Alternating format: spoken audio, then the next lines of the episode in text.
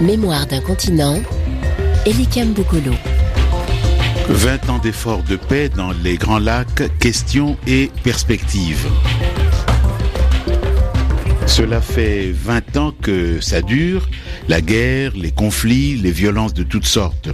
20 ans aussi d'efforts depuis le génocide des Tutsis du Rwanda en 1994 euh, et à la suite de ce génocide, le déferlement de violence euh, qui a ébranlé euh, toute l'Afrique des Grands Lacs.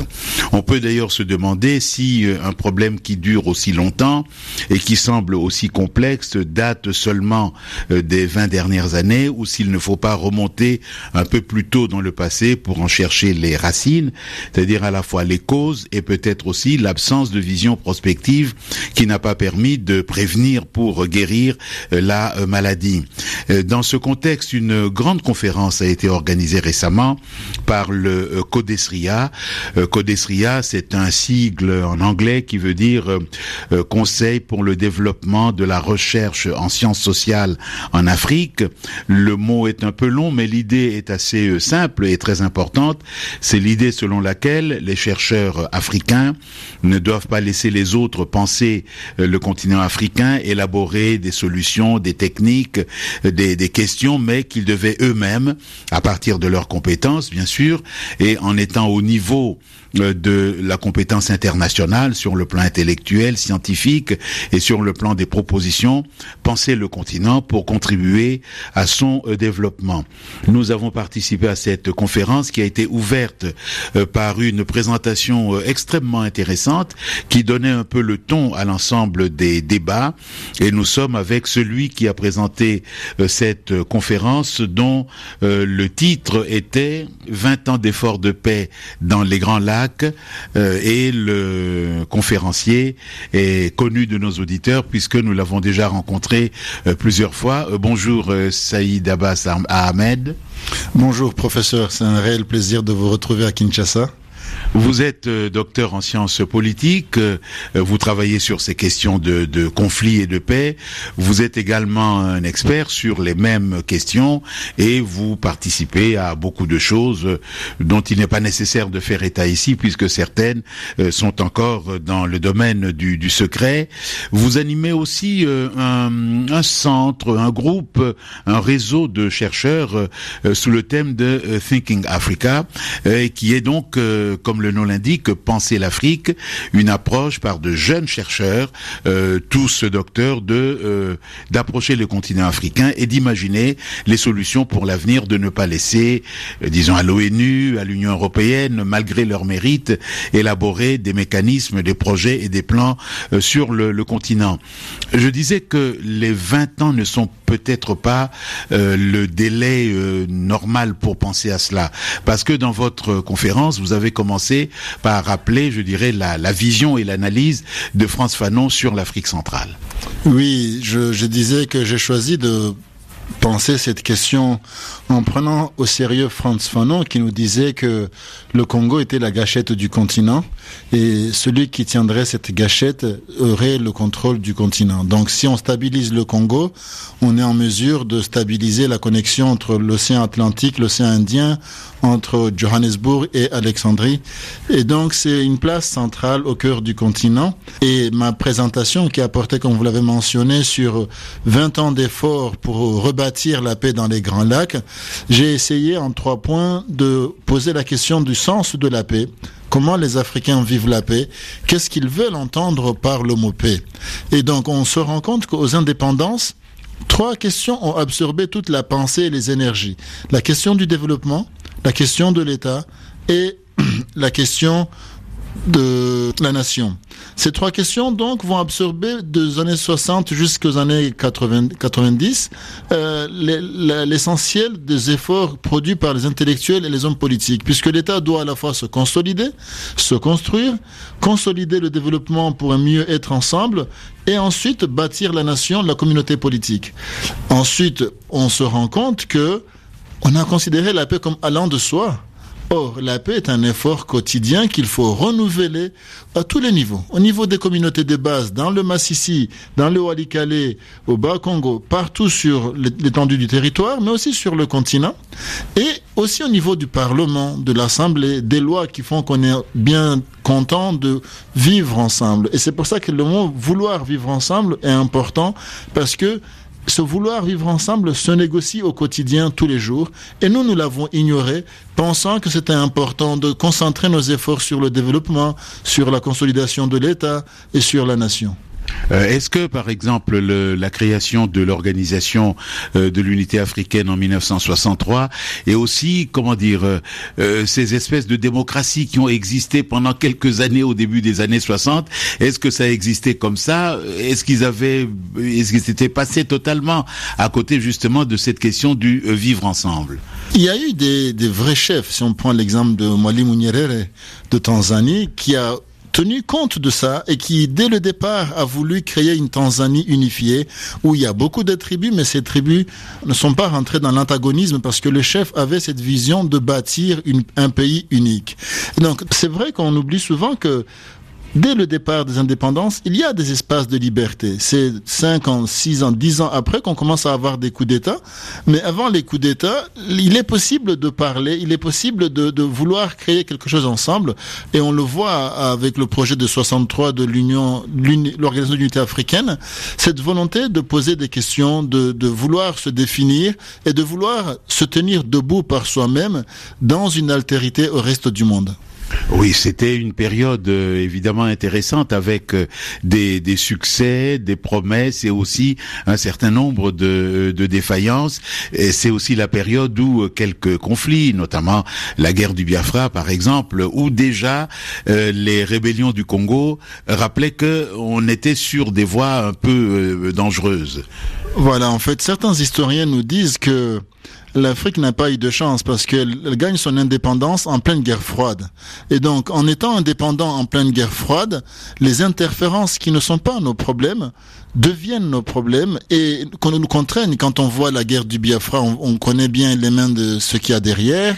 Quand on voit les rébellions congolaises, on voit bien euh, la Belgique, les États-Unis par rapport à l'Union soviétique qui est Congo-Brazzaville et le MPLA en Angola. Donc, euh, ces rébellions qui n'étaient pas les nôtres, nous n'avons pas su les penser parce que occupés par la main du grand frère de l'Occident ou du monde communiste, on a été manipulé et entraîné dans un tourbillon terrible qui a mené le monde jusqu'au Vietnam, dans beaucoup d'endroits où l'affrontement Est-Ouest a absorbé toute initiative, même s'il y avait des espaces d'initiative, mais les rébellions étaient vraiment, on sait très bien aujourd'hui que la, guerre du Mozambique, la guerre de l'Angola, a pu continuer autant de temps parce que les armes et euh, le soutien américain et soviétique ou cubain pour l'Angola étaient très réels et sérieux.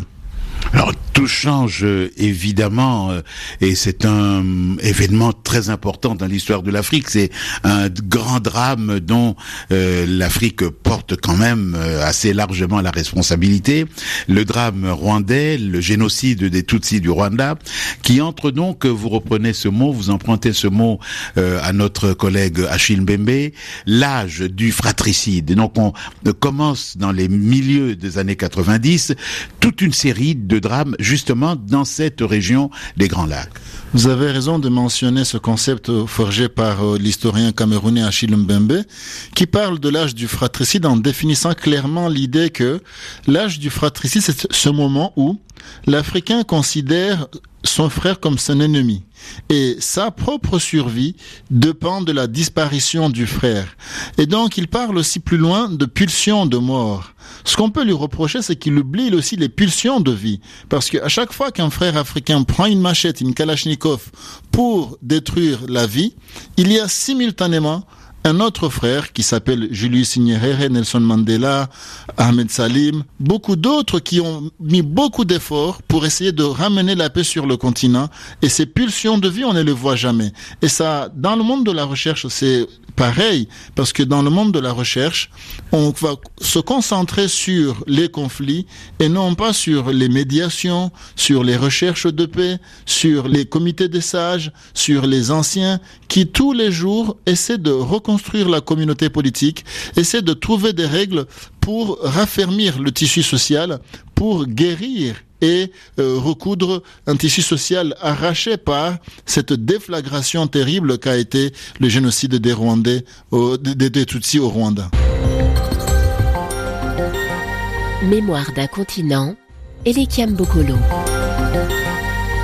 Saïd euh, Abbas Ahmed, nous sommes ensemble pour euh, parler de la question de la paix dans la région des, Grands Lacs. Euh, vous êtes politologue, mais aussi, on le voit, vous touchez beaucoup à l'histoire et aussi à la philosophie, puisqu'on parle de la vie et de la mort. Je voudrais dire que vous êtes comorien et que vous incarnez cette génération de jeunes chercheurs pour qui les frontières de nos États ne sont pas des barrières à la pensée. Et que donc, euh, il faut prendre l'habitude de penser l'ensemble du, du, continent. Vous-même, vous avez euh, non seulement travaillé sur euh, les problèmes de guerre et de paix en Afrique centrale et dans la région des Grands Lacs, mais vous avez participé aussi, vous continuez à participer au processus de, de paix. au cours de cette conférence organisée par le Codesria à Kinshasa au mois de septembre 2014, vous avez proposé un nouveau concept, le concept de paix transversale. Il y a donc deux mots là-dedans, la paix et l'idée de paix transversale. Qu'est-ce que vous entendez par là? Alors, euh, nous avons dans la définition de la paix, bien sûr la paix de Kant, mais aussi plus récemment dans l'histoire, la, définition donnée par Johan Galtung qui parle de paix positive et paix négative, dans, dans le sens où la paix positive, c'est tous les problèmes de la société sont résolus et tout le monde s'entend bien, et la paix négative, les problèmes ne sont pas résolus, mais on fait avec. Et je pense que dans nos sociétés africaines, euh, cette dichotomie n'existe pas parce que nous, nous sommes dans, un, dans une dynamique où violence et paix sont continuelles. Et donc, j'entends par là que nous devons observer des espaces ou des interstices où la vie est possible, où la violence n'a pas le droit, ou même si elle a le droit, mais la, les pulsions de vie sont plus puissantes, c'est-à-dire les espaces frontaliers où des femmes rwandaises et des femmes congolaises créent une association, font du commerce, essaient de retisser le lien entre le Rwanda et le Congo. Euh, il y a des thématiques qu'on a entendues hier, cette thématique de la frontière et des espaces protégés, où malgré l'affrontement entre le Rwanda et le Congo, euh, les gens dans ce domaine continuent à faire de la recherche. Donc j'entends par là l'idée que même quand la violence est présente, je ne légitime pas la violence, qu'on me comprenne bien, mais même quand la violence est présente, il existe des espaces où le futur est possible et nous devons observer ces espaces de possible pour essayer de rebâtir un contrat social, un contrat social dans lequel nous acceptons que il y aura des moments de violence parce que la société est faible, elle est fragile, elle n'est pas en mesure de juger tous les criminels, elle n'est pas en mesure de déployer toute la légitimité de la force qui doit garantir la vie de chacun. Mais dans cette faiblesse, eh bien, nous allons faire des efforts pour aller de l'avant. Et donc, dans cette approche dynamique, dans cette approche où la, les pulsions de vie vont être plus importantes que les pulsions qui nous ramènent en arrière, eh bien, on va trouver à partir des communautés de base, des modalités de vivre ensemble qui vont ensuite plus tard se traduire par des lois au Parlement, par des actes symboliques au gouvernement. Et c'est comme ça qu'on va reconstruire la paix à partir des réalités situées qui sont le marché, qui sont la frontière, qui sont euh, l'association des agriculteurs qui partagent une frontière commune. Voilà des espaces où il est possible de construire un futur commun partagé malgré les récentes violences qui ont, euh, se sont déversés dans cet espace ouvert qu'est la région des Grands Lacs. Euh, Saïd Abbas, parlons de ce qui se passe dans les États. Vous avez fait une typologie de paix euh, dans cette région des, Grands Lacs et on voit que euh, dans euh, Rwanda, au Burundi, au Congo-Kinshasa, il y a la paix intérieure, mais vous expliquez que ça n'est pas la même paix. Est-ce qu'on peut reprendre cette typologie parce qu'il y a paix et paix? Il y a des paix qui sont trompeuses, d'autres qui sont réelles. comment on peut revoir ça ensemble? Alors après la première guerre de Laurent Désiré Kabila, euh, juste après la deuxième guerre qu'ils ont appelée la guerre de correction euh, ou la, la, première libération correction, tout le monde s'est prolongé dans un long processus de réconciliation et de paix. Et on voit bien que euh, sur les trois pays, il y a trois modèles complètement différents. Si on prend l'exemple du Rwanda, euh, on peut appeler ça la paix des vainqueurs. Le FPR, qui gagne la guerre, décide de fixer les règles du vouloir vivre ensemble. Et euh, nous nous rappelons tous à l'époque que son chef, le, le, président Paul Kagame, était ministre de la Défense sous la présidence du pasteur Bizimongo. C'est beaucoup plus tard qu'il devient lui-même président et qui continue donc à fixer les règles du vivre ensemble. Il décide qu'il n'y a plus de Motutsi, qu'il n'y a plus de Hutu, qu'on est tous rwandais, mais les espaces d'expression publique, de pensée ou de réflexion sont quand même assez fermés. À l'inverse du Burundi, le Burundi, euh, ils partent dans un long processus de ce qu'on a appelé le dialogue interburundais d'Arusha, où on pose vraiment les questions sur la table. La question de l'ethnicité, la surreprésentativité des Tutsis dans l'armée, dans les postes de position. Et on convient d'un commun accord qu'il faut partager le pouvoir puisque le pouvoir est à l'origine de la violence. Et en partageant ce pouvoir, on, associe des Hutus et des Tutsis à tous les postes de responsabilité et on fait une alternance. D'abord, le pouvoir est dirigé par des Hutus et au bout d'un certain temps, le président démissionne et Nkurunziza devient président. Et donc, il me semble qu'aujourd'hui, les violences ethniques au Burundi ne sont plus les mêmes, elles sont plutôt des violences politiques. Ce qui est important, ça veut dire qu'on s'exprime dans le Parlement et au sein des institutions, ce qui est le propre de tout régime politique démocratique. Et alors, dans ce cas-là, le Congo démocratique, la République démocratique du Congo, est aussi engagée dans un processus de, paix euh, que vous définissez comme étant euh, euh, le projet de paix perpétuelle par extraversion. Alors, paix perpétuelle, ça rappelle évidemment la formule du philosophe allemand Emmanuel Kant, mais qu'est-ce que vous dites? Paix par extraversion si on regarde les accords majeurs de la, après la guerre de 96, on voit bien que euh, il y a peu d'accords signés à Kinshasa. C'est Sun City, Addis Abeba, Dar es Salaam, Kampala, euh, mais on est allé jusqu'au Burkina Faso pour régler la question du Congo. Bien sûr, sans parler de Luanda, sans parler de tous les pays voisins qui ont hébergé des pourparlers congolais. Donc, on est là depuis 99 à 2014 dans un long processus de négociation. Et là, on soulève la question de la temporalité. Combien de temps il faut pour faire la paix? Eh bien, peut-être qu'il faut beaucoup de temps. Et c'est normal parce que la paix, c'est une question sérieuse, complexe et qui prend beaucoup de générations. Un. Deux. Extraversion parce que euh, l'élite politique congolaise a accepté qu'elle n'était pas en mesure de s'entendre elle-même et que donc elle avait besoin d'une béquille étrangère. Cette béquille s'appelle Tabom Beki, s'appelle euh, Jaka Kikwite, s'appelle Museveni, Blaise Campaoré, euh, Meles Zenawi. Donc ils sont partis chercher une façon de se mettre d'accord chez le grand frère euh, de Santos en Angola, ainsi de suite. C'est pour ça que je parle d'extraversion. Le jour où on aura l'accord de paix de Kinshasa, de Bukavu, de Goma, au plus haut niveau, parce qu'il y a eu des accords de Goma, mais c'était le M23 et le ministre de l'Intérieur, ce qui n'a pas la même portée que l'accord global et inclusif qui a mis la guerre, qui a mis fin à la guerre au Congo. Donc, maintenant, quel est le contenu de ce projet? Donc, initialement, on a partagé le pouvoir. On se rappelle tous du 1 plus 4. Un président, quatre vice-présidents. Pendant trois ans de transition, 2006, les élections.